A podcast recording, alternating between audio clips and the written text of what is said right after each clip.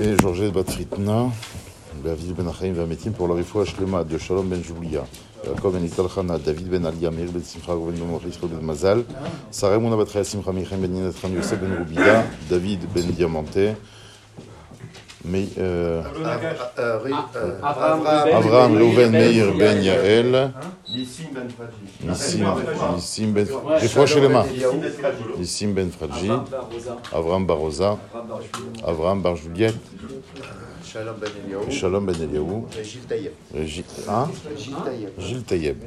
Akadosh Bishlach Lem Refoua, Shlema Shalom. Tov Rabotai, nous sommes aujourd'hui le 35e jour du Homer.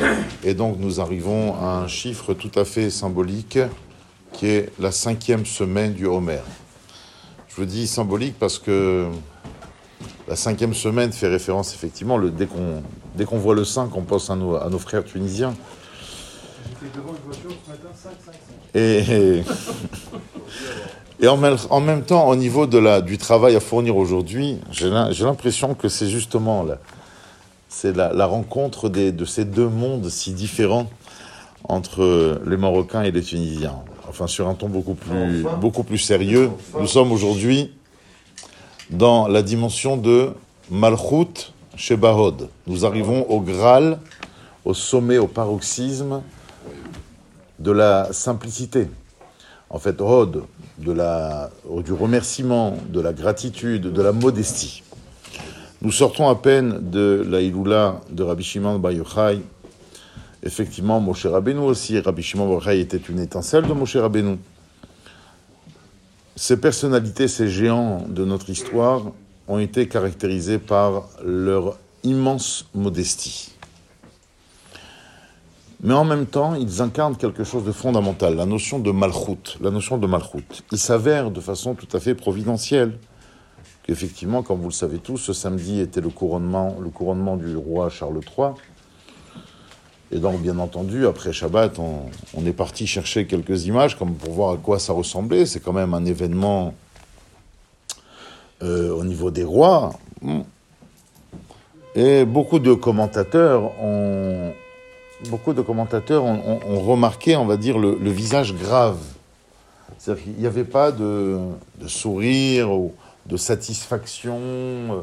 Euh, C'est pas vécu comme une promotion. En fin de compte, toute sa vie, peut-être qu'il a attendu de devenir roi.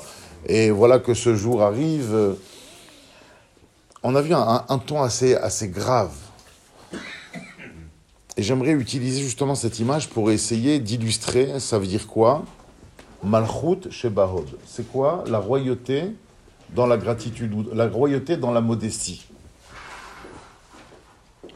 Un véritable roi, un véritable roi, un vrai patron, un vrai patron, ne cherche pas à se faire connaître.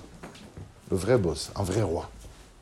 Un vrai roi ne cherche pas la reconnaissance. Il est roi. Il vit sa royauté en tant que devoir. Et d'où, justement, je parlais un petit peu de l'attitude grave du roi Charles III.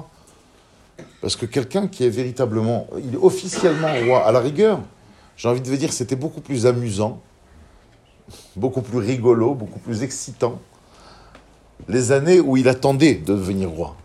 Mais le jour où il le devient, il voit, on va dire, avec gravité, entre guillemets, avec un très grand sérieux, le rôle qui lui incombe. Comprenez Ça, c'est bien les, jeunes qui sont en quête de réussite matérielle, etc. D'accord? Ils ont besoin de faire savoir comme quoi ça marche bien. et- Un vrai patron dans les affaires, il n'a pas besoin, parce qu'il est sans cesse connecté à ses responsabilités, à ses ambitions, à ses projets, à la réalisation de ces derniers. D'accord? Il est, il est dedans. Donc, qu'est-ce qui sort de là?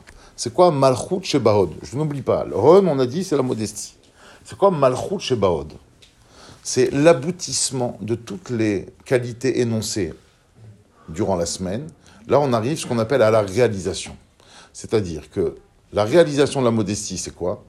Ne croyez pas que la modestie consiste à être sous un rouleau compresseur et qu'on on- on vient te dire mais t'es rien, t'es quoi, t'es rien, et toi tu dis ouais je suis rien, vas-y écrase-moi, fais-moi mal. C'est pas ça la modestie. Si c'était ça, jamais Moshe Rabbeinu ne serait Moshe Rabbeinu, et jamais Rabbi Shimon Bar aurait été Rabbi Shimon Bar la modestie consistait tout simplement à prendre pleinement connaissance de leur capacité, de leur qualité, et malgré leur exploitation maximale, d'être convaincus à la fin qu'ils n'ont fait que leur devoir. Comprenez? Un vrai patron, il ne va pas sortir en faisant comme ça à tout le monde. euh, Regardez-moi, j'ai gagné, j'ai réussi. Non, il est sans arrêt dans la responsabilité que représente son statut social. Rabbi Shimon Bar Yochai et Moshe Rabbeinu étaient conscients qu'ils avaient des qualités, peut-être une facilité à accéder à toutes sortes de concepts divins complètement détachés de ce monde. Mais à la rigueur, comment ils le vivaient C'est pour ça que je suis venu. C'est- mon être. Akadosh Baruch il veut ça de moi. Bon, alors j'ai j'ai fait que ce pourquoi je suis fait. Et donc, je n'ai pas du tout la moindre glorification, reconnaissance de la part des autres. De la part des autres. Et ça, véritablement, c'est le- un patron dans la modestie. C'est ça. Malchut chez Barod. Le maître qu'Akadosh Baruch nous aide à, à- à se rapprocher de quelques milliers de kilomètres de ces, de ces personnalités, de ces géants qui sont capables de vivre la Hanava en tant que roi, en tant que valeur confiée. Et quand on, est, on devient le, le Éved d'Hachem, vous comprenez, en fait, on a l'impression de faire que, que notre devoir et à travers ça, nous pourrons rayonner et, et faire installer la royauté d'Hachem sur cette terre. Amen. Amen, Amen. amen.